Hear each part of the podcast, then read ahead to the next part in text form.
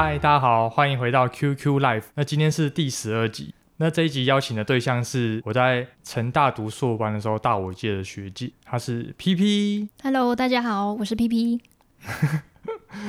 反正 PP 就是大我一届学姐嘛。然后我们其实毕业后就断断续续会在 FB 上联络这样。然后最近会见面，就是因为我们都有去参加一个像成大戏友会他办了一个活动，在国父纪念馆那边办的一个工程参访活动。那我当时本来是想说，我就一个人去，就是礼拜五下午当个放松去这样。然后去到那边，哎，突然有人叫我名字，然后就哎，原来是学姐带两个妹啊，反正三个人在那边。然后我就哎很开心，然后就过去，就觉得哎，在来这种小活动也会遇到认识的人。然后我们就聊一下，然后后面也有一起去参加上礼拜的一个戏友会办的一个算吃饭的活动，嗯，交流活动，对吧、啊？然后就在、嗯、在新义安安和站附近，对吧、啊？然后当时就想说。也可以找学姐来录一下，所以我们今天就来录了。我我们在同一个 lab，、嗯、然后我们老师就是我第零集介绍的那个东阳哥，我们都是东阳哥的学子。嗯，就是老师对我们研究研究生都很严格，很严格。对啊，你不觉得说就是论文一本东西，他都比你紧张？你是作者，可是他比你更紧张。有吗？我觉得我比老师紧张哎。真的吗？他会去盯你一些东西啊，就是 哦，哦，这个这个什么这个字就是多一个空格，他也看得出来。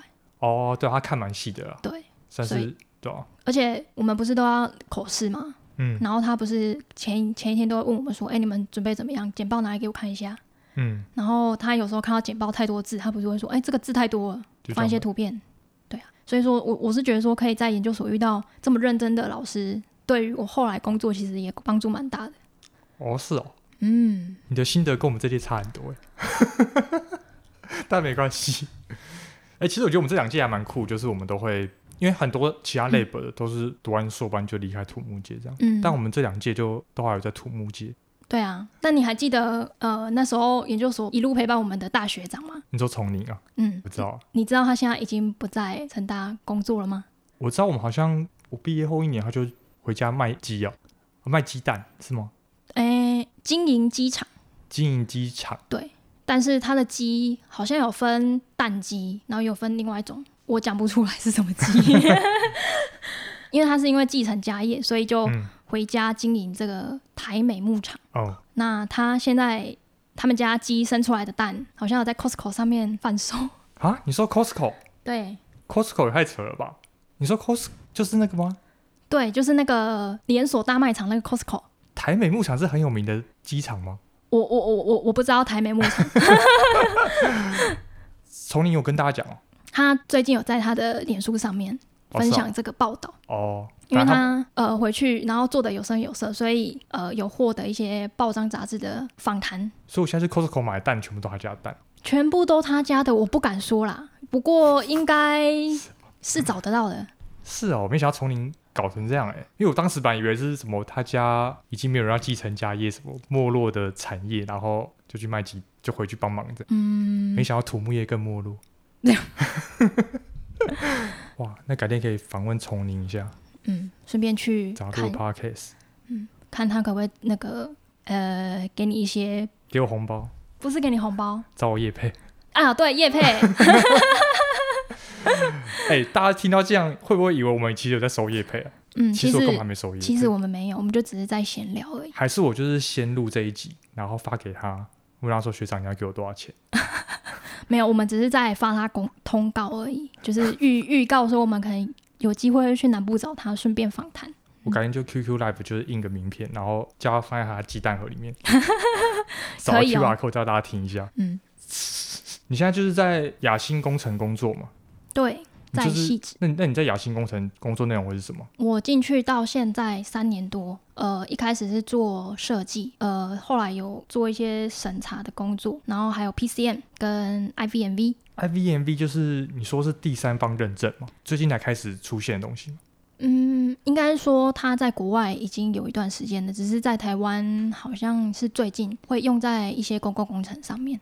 嗯。那 IVMV 呢？它主要是一个第三方的机构，那有可能是顾问公司或是事务所，那它就是扮演着审查者的角色，它会去看这个设计有没有一些瑕疵，那安全有没有顾虑到？最近呢，台湾因为就是能源问题嘛，嗯，所以说在风机方面呢，最近是蛮大一块饼，嗯，但是呢，台湾人做的东西要找第三方认证来帮你背书，就是因为风机是一个风险蛮高的产业，因为它很吃气候还有海象，所以说你风险越高，保险公司愿意承揽的意愿就比较低。那你有找第三方认证来帮你呃 check 的话，保险公司比较会愿意承揽。你现在做 Airbnb，你自己做的案子是什么的？现在做的案子是日本有四间营造厂合起来的一个团队，那他们在菲律宾的首都马尼拉将要盖捷运，所以说日本人他们设计的东西会传过来给我们雅欣审查。所以他们先设计过一次，然后你只是 check 说他的设计有没有问题，这样？对，就是帮业主看他的设计有没有符合需求书，然后还有菲律宾或是日本的规范。因为我想象就是觉得说，日本厂商的经验跟技术应该是比我们还厉害的吧？是没错的。所以我们看日本的东西，其实我觉得有不算是审查，有一点是偷学的感觉。就看到他们设计是非常的精细，那他们的设计图会把钢筋一支一支的画出来。那你这样看完这个日本这个案子，你不是说你是在学习的吗？是。那你现在学会了，是不是你之后设计图就要这样画？那我可能没有办法来来录 Podcast。昨天你不就是已经加班到不知道十一点多？对啊。我昨天想说，哎、欸，为什么你回我讯息那么慢？嗯。原来是十一点半才下班，应该差不多。今天本来还约说去你公司录是吗？我还想说，哎、欸，为什么去公司录这样不是很麻烦吗？就是耽耽误我的下班时间嘛，对不对？对啊，就是你可能待在公司，嗯、然后就你可能已经想下班回家，但你还要待在公司陪我录这样。嗯。然后我才知道，原来你是录完要继续加班。还好还好，今天又把事情处理完。然后我还说，可是我去的时间不一定呢，这样会影响你。嗯、你就说不会啊，反正我就加班到你来啊，录完我再继续加班。嗯、我就觉得哦，这么理所当然哦。嗯，我觉得 QQ 非常有热情，所以我要支持一下。讲干话。好啊，因为因为你在雅欣做大概三年嘛，嗯，那你要分享你做过的案子。我做过蛮多案子，可是比较印象深刻应该都是第一个案子吧。第一个案子是做什么？南部的一个污水厂，嗯，它是台湾第一个。可以将民生用水，嗯嗯、呃，把它转化成可以给可以提供给高科技厂使用的污水厂，就民生水，然后给这污水厂，然后改好的水就直接回去给科技厂，对，直接输送给就是卖给科技厂。嗯，你设计哪一部分？我设计一个蛮大的配水池。配水池，嗯呃，这个案子它有两个厂区，那它呃刚刚讲的民生的水，它会在呃一个比较大的厂区。里面先经过很多个很多道处理完成之后，它会借由水管桥，嗯，去输送到我刚刚说的那个配水池，然后配水池它就会会储水，然后等到科技业需要的时候再供水给他们。嗯、我设计的算是后面那个配水池。配水池，它、啊、的配水池有多大？我要查一下，很大哎、欸，很大。第一个案子你还忘记自己的规模？因为做过太多了，做了就忘记了。第一个案子都会记得不？它是一个三角形，那三角形的一边，我记得是应该有快一百米吧？一百米的水池哦，嗯，哦，蛮大的，它、啊、多深哦？四五米。所以你设计就是一个外墙，然后一个底板，箱子，一个箱子，这个洞这样。对，但是箱子里面，因为你要有一些柱子去撑它的顶板，因为顶板上面还有覆土啊。为什么要顶板？哦，因为它上面要做绿化，就是。你实际上人到那边的时候，你看到是一片公园，可是你脚踩的地下都是配水池，就是一个很大很巨大的 RC 结构物。这个案子我做了，我觉得有点像在做研究。我做二维跟三维的模型。嗯，那二维就是很简单，就是外墙，因为它一边是连接底板，一边连接顶板。嗯，那底板通常的进度会比较大。嗯，所以说我在底板跟墙的交界处是设呃设定它是 fix。嗯，那在另外一端就是设设定是 hinge，然后去用一根用一支这个梁，然后去让它受土压力，这样子就是设计出这一根梁它的钢筋，可能我我这根梁宽是用一米，嗯，然后设计出来这个钢筋量就是直接看你墙是要用几号钢筋，嗯，然后 at 多少间距。那我是想问说，你刚刚不是说你设计那个基础板嘛？嗯，你是下面设 fix，然后上面设 hinge 吗？嗯。就是有没有可能说，有些结构工程师会觉得说，上面是 fix，然后下面是 fix，这样，就是上两边设 fix，跟一边设 hinge 然后加 fix，它的差别会在哪？就是 hinge 其实就是你会有一个转角，你会有一个变形啊。转角的变形。对，转角的变形，所以那边就是 hinge。我我会认为说那边是 hinge，因为钢筋在顶板的埋铆定长度没有像在底板那么长。嗯。所以说，我认为那边相对于底板来说是强度没那么高的，所以我是把它设成是 hinge。那这样子可以确保说我在墙中间的地方钢筋可以配的比较多。哦，您说如果是一边 hinge 一边 fix 的话，它的中墙的中间，嗯，它的钢筋会比较多。对。如果两边都 fix 的话，中间钢筋比较少。钢筋会比较少，因为钢筋是用来拉住你结构体的一个机制嘛。嗯。为什么要拉住它？就是因为那边会有变形。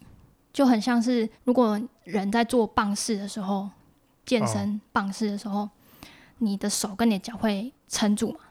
哦。那你一开始的时候，你两个都会很用力，哦、然后确保说你的身体是平的。平的。哦。那当一段时间了之后，可能你的手肌肉比较不够，那你可能会垂下来。你就说，你就肚子垂下去。对，你的肚子就垂下去。哦。就会变成说你的手那边是 hinge，因为你的身体会慢慢有个变形。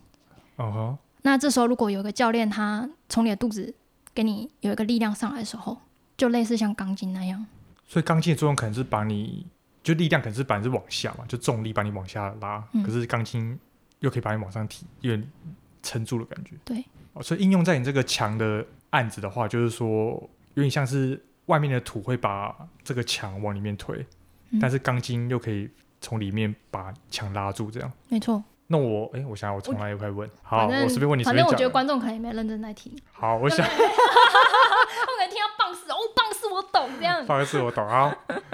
那如果你是两边 fix 的话，它钢筋就可以不用那么多事情。钢筋也不是叫没有那么多，就是它会跑到你设 fix 那边去。哦，就力量会往 fix 的方向走，对，因为那个地方它自由度比较少，然后可能可以 take 的力量比较多。对对对对。所以，假如你有一边设 hinge 的话，它力量反而就会往中间跑。这个读土木的应该听得懂。如果没有把就是结结构或财力的知识还给老师的话，应该蛮容易上手的。哎，那你有没有可能两边都是 hinge 啊？还是你觉得结构行为就不会是这样？我，我觉得不会是这样啊，这样是浪费钢筋哎。我这样配更多钢筋。对啊，而且你这样子到你设 hinge 的话，那你两你墙底。你的弯矩就会是零，那你那边那边难道不会配钢筋吗？哦，哎，我突然想到，其实如果你设 fix 的话，应该是两边的，就是负弯矩钢筋会比较多嘛。对。然后变正弯矩钢筋比较少。对。所以就是是不是其实就是看工程师说，你觉得到底是墙的上下端需要比较多钢筋，还是它中间比较需要多钢筋？嗯。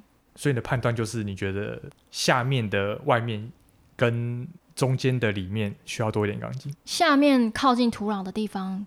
以及中间呃远离土壤的地方，靠近水那边，对，靠近水池那边，嗯、还有上面是靠近土壤的那边，哦、会比较需要多钢筋。哎、欸，那你们设计外墙除了考虑就是这种近地方式的话，还还还会怎么考量？因为你比如说你考量墙的算法，就是一种就是刚刚那种近地算法，另一种就是给强制变位的算法。嗯，强制变位就是比较会用在像捷运车站的规范里面，现在叫 CEDM，就是这个规范，它有额外。对于地震对结地下结构体的影响，有多做了一个这个强制变位的手法。嗯，那它其实就是强制你的结构体受一个剪力变形。嗯，所以你结构体一旦变形，就会有内力，可以这样讲吗？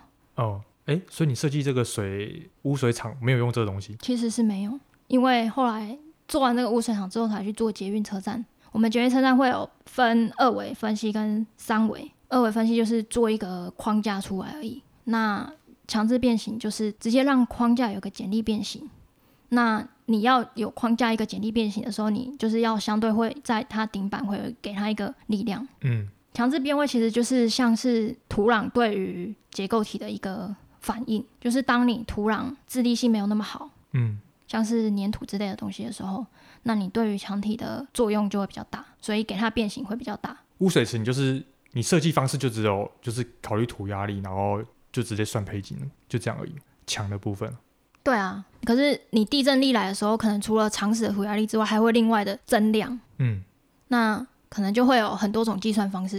譬如说像挡土墙的话，你挡土墙你是顶部会有一点变形，嗯，所以说你要用的公式就会是 KAE，就是那个基础规范里面的。哦。那如果你像一般建筑物的地下室，因为你通常你的一楼通常都有楼板嘛，对，所以说进度很大，所以说你的墙体在顶部的地方是比较不容易变形的。嗯，所以你用的呃这个地震力可能就不会是 KAE，可能就会不不一样的公式。所以说刚讲的，如果是地下结构体的话，会有至少这三种强制变位，然后跟那个 KAE 就是基础基础规范，然后还有那个耐震规范。遇到地下结构体，第一个最重要的就是你要去看你的浮力够不够。嗯，就是你要让你的结构体加到浮力，呃，要 FS，就是安全因素要基础规范是大于一，嗯，可是像捷运它就会说要大于一点零七，嗯，或者是施工当中是大于一点零三，嗯，对，这个是第一个步骤，是我觉得最重要的，就是你要先检核你设定的尺寸有没有可以呃耐得住那个浮力，那尺寸你就问我说，那尺寸要怎么定？尺寸通常就是呃有经验做到有经验的时候，这个东西埋到底下多少的时候，你会板厚的那些需要多少，你大概都会有经验可以抓。哦，所以这是第一个步骤。那第二个步骤就是你就开始设计你的墙嘛，跟你的底板，嗯、然后还有你中间要撑顶板的那个柱子。嗯，墙的部分刚刚已经有说过，就是你会有常识的土压，还有地震力来的时候的力量。应该说常识会有涂水压力啊。嗯、那再来就是底板了嘛，那底板通常都会是最小钢筋量哦，因为太厚是不是？对，太厚了，就不太需要多少钢筋。对，然后柱子的话，其实柱子是最简单的，因为对于地下室里面的柱子来说，大部分的力量都被墙吃掉了，所以柱子其实不太会受到侧侧向的力量，所以柱子通常受到的是来自顶板的力量。嗯，所以是顶板可能会有土压力，然后顶板本身结构的自重。然后还有上面如果会有车子走的话，就会有那个 surcharge，surcharge，surcharge，那个中文怎么翻呢？我要翻超载，超载。然后或者是说活载重，哦、就是柱子就是会这样子去设计。那顶板的话就是很简单，就是会有一个经验公式啊。我记得好像是你的板的周长除以一八零。对，哎，你没说那个算？嗯，我以为那是我们老板自己厚度。没有，那是经验。原来全部人都是这样 哦。哇，是哦。对啊，你就会先概估哦，大概是需要这个厚度嘛，然后你就会去算说你实际再去分析这个板，因为你板会有你要去检核挠度，嗯，对不对？这是比较重要的。然后再看你的应力，你的钢筋摆不摆得下。如果钢筋放不下的话，或者是剪力太大，你需要配剪力筋的时候，你可能会去调整板厚，因为绑剪力筋是一件很麻烦的事情。嗯，所以这是顶板的设计。你刚刚说的挠度的意思，就是它的变形的意思，就土木自己，嗯、我不知道是不是土木自己专业用语。我觉得应该是财力吧。对哦，财力就是工程力学才会这样讲到嘛。力学对啊，就不管不是只有我们土木会学财力啊。哦，反正挠度的意思就是那个变形量啊。嗯，你是不是最近还有做一个捷运的案子？呃，那个是已经做完一阵子的，然后现在摆在那边，因为一直发报不出去。是台北的捷运是不是？台北的对，台北的捷运啊，发报不出去是为什么？因为预算太低，没有，预算太低，就是营造厂不来。对，还有一些外部因素，就是呃那边用地取得还没有完全，所以会有民众抗议，我不要在这边盖捷运。哎，那为什么用地取得还没完全就已经设计完了？台北捷运的案子很容易这样哎，因为他就是为了加速这个工程的进行，所以他会边设计然后边去取得用地。但他不确定地拿不拿得到吗？他还不确定，所以很容易造成一个状况，就是我们设计完了，然后后来才跟我们说，哦，你们设计的这个东西盖在这个土地上，那这个土地是地主他不愿意抛售，哦，所以就变成说我们要重新规划，建筑规划改了，我们结构就要跟着重新分析。因为我想说，假如他用地没取得的话，先设计不就很浪费资源吗？还是他们觉得反正设计费很低，应该是说，先设计再说，应该说他会先私底下去。应该不是说私底下，就是会先去洽谈呢。可能就是一开始在还要征收前，政府会开一个会议，那可能会先跟民众谈好价钱。但是真正要付钱给民众购买的时候，嗯，会可能是在这个会议一两年后了，嗯。那在这期间，如果土地它有就是因为物价或什么上涨，那民众干嘛用几年前跟你喊的那价钱卖给你？他当然就会反悔。哎、欸，就你们公司不会说、嗯。当时跟他谈好，就直接跟他买地吗？就为什么要给他一两年，然后突然反悔？就是因为政府一开始在规划线型的时候，他只是先画一个他希望的走的路线，这是很初期的阶段。那在慢慢到中中期阶段的时候，可能就会呃有一些厂商会去做现场的调查。那现场调查可能如果到时候碰到一些管线啊，或者是说有一些地下障碍物，或者是古迹之类的。线型就不会如同当初规划的那样子。那跟民众谈定先购买下来的地，可能就没有办法做使用，因为现行不会从这边通过。那假如你现在说你现在这个案子，他已经居民有在抗议了吗？对，你们已经知道在抗议的同时，政府会不会跟你们说，你同时赶快开始做 Plan B 了？开始做什么？就是第二个方案，就跟你说，我们也顺便去洽谈另外一块地，然后你们也设计另外一个方案。哦，会啊，业主会会请我们去，可能如果是这个线型走不通，他会请我们去规划另外一条线型。那你已经开始在走另外一个线型了吗？呃，我们会去规划，可是通常那个线型也是经过之前的规划报告已经有研析过了，不，嗯，没有办法走那个线型，所以我们等于是做以前人做过的事情，只是在给政府一个交代。以前的人已经说不行了，你现在还要再重做一次？对。那现在做一定还是不行吧？有可能以前的人说不行，现在说可以啊？我是没遇过啊。你说没遇过什么？我没遇过说以前人说不行，现在可以。所以你现在做的事情就是以前人说不行，我重新做一次，还是跟你说不行？对。傻笑，这不是浪费时间吗？就以前人说不行，然后政府叫你重做一次，那我就抄以前的答案，就全部再交一次答案，不是吗？因为民众会说啊，你民众会说啊，你为什么你拿十年前跟我说不行？那你现在再规划一次给我看啊？就是搞不好现在可以啊，所以是民众想看，政府才会请我们再去做。那你就抄答案再交给他一次，是这样。民众其实也是很精明的，他会去翻以前做过的东西。如果你跟他可能很像，还是你没有端出更不一样的东西，他就觉得你在抄袭。哦，是哦，嗯。所以你现在这个案子，你已经有在开始做，就是另外一个方案。应该是说，我们这个案子它是有有几个站，它是从某一个线开始这样走。那我刚好是在第二个车站。嗯，那我刚刚说的那个问题是在第一个车站，是我同事设计的。所以你这个车站没事？没事，safe。哎、欸，没事的话，你又要新盖了吗？还是要等？还是不行？因为因为它这是一个标，它这个标里面就是会有一段的前盾，然后跟三个车站。嗯，所以它这个是一整个刚刚讲这个范畴包给同一个承商去做。所以承商不会说我先取得地我就先做这样，他一定要全部拿到才可以做。对啊，因为如果你是老板的话，你当然会去标一个你觉得风就是。不确定因素低一点的哦，对，我还没发，你这还没发发包哦。对啊，所以他要等确定土地我都拿到了，真的可以施工了，我才去标，然后开始做。应该是说没有，他有先就是上网公告了，只是营造厂都不愿意来投，因为他可能知道有额外这个因素。哦，嗯，了解。哎，那我想说，你现在因为现在做捷运的案子嘛，嗯。你有没有什么捷运的小知识可以分享给观众？不知道大家有没有注意看到，如果是在台北的捷运是在地下的话呢？因为在地下的结构物，它就是比较重要的是像防火或者是说空气的流动。那要带动空气的流动，你就需要有机器去把这里面的空气去做交换。嗯。那这时候可能会就会有通风井。嗯。然后还有额外搭配会有个释压井，总共会有三口井。释压井是把空气吹进去的，听它的名词应该是这样，就是你让空气压下去之后，哦、然后通风井再把空气抽上来到地面以上。这通风就是为了，比如说捷运列车的废气或什么，捷运的废气啊，还有人就是一些人流在里面的，或者是热能，嗯、因为你捷运在营运里面会有很多的电缆，嗯，那电缆在输送的时候就很像我们人的，你在吹头发的时候吹风机。你摸的时候会烫烫的，那就是会散发出热能。哦、通风井它会有高，它的高度会有高有低，有时候可能会在我们看不到的地方，那有时候可能会很巨大。那它这个高度是取决于那个防洪高度。嗯，就是在台北市的话，它是一个盆地嘛，所以说很容易，如果下雨的话，排水来不及，那你的水位就会会满出来，就像脸盆一样，里面会装满水。